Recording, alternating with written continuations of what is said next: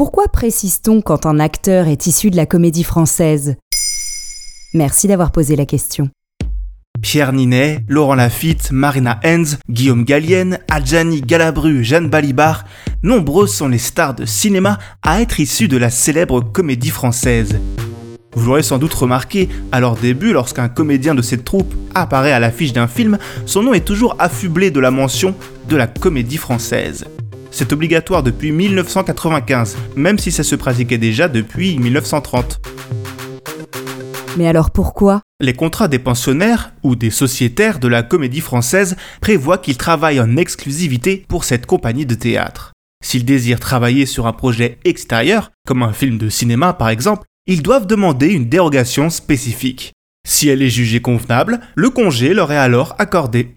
Si ça peut sembler un peu contraignant, finalement, tout le monde y gagne. L'institution de la comédie française entretient sa visibilité. Pour le film en question, c'est également tout bénef. La comédie française est reconnue pour son exigence artistique. Les acteurs sociétaires bénéficient d'une formation rigoureuse et complète à l'art du jeu, de la diction, de la gestuelle et de la présence scénique, ce qui en fait des interprètes de haut calibre, souvent considérés comme faisant partie de l'élite du théâtre français.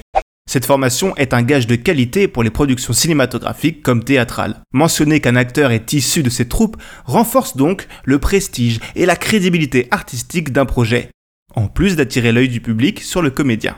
Ah bon? Mais qu'a-t-elle de plus que les autres, cette compagnie? En résumé, la comédie française n'est pas qu'un simple théâtre situé au cœur de Paris dans le premier arrondissement. C'est surtout une institution théâtrale historique qui incarne l'excellence depuis ses débuts car elle ne tire pas son surnom de maison de Molière pour rien.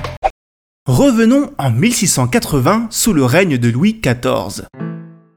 C'est ce dernier qui va créer la comédie française en fusionnant deux des plus brillantes troupes de théâtre de l'époque. La troupe de l'hôtel de Bourgogne et celle de l'hôtel Guénégaud, la troupe de Molière donc.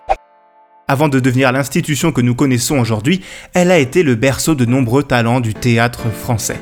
Racine, Corneille, Marivaux et d'autres. Aujourd'hui, elle a un devoir d'engagement envers la préservation des classiques. D'ailleurs, Molière est toujours l'auteur le plus joué à ce jour, même s'il n'a lui-même jamais mis les pieds sur les planches de ce théâtre. Mais la compagnie met aussi en lumière des pièces plus contemporaines. Maintenant, vous savez, un épisode écrit et réalisé par Jonathan Opar. Ce podcast est disponible sur toutes les plateformes audio. Et si cet épisode vous a plu, n'hésitez pas à laisser des commentaires ou des étoiles sur vos applis de podcast préférés.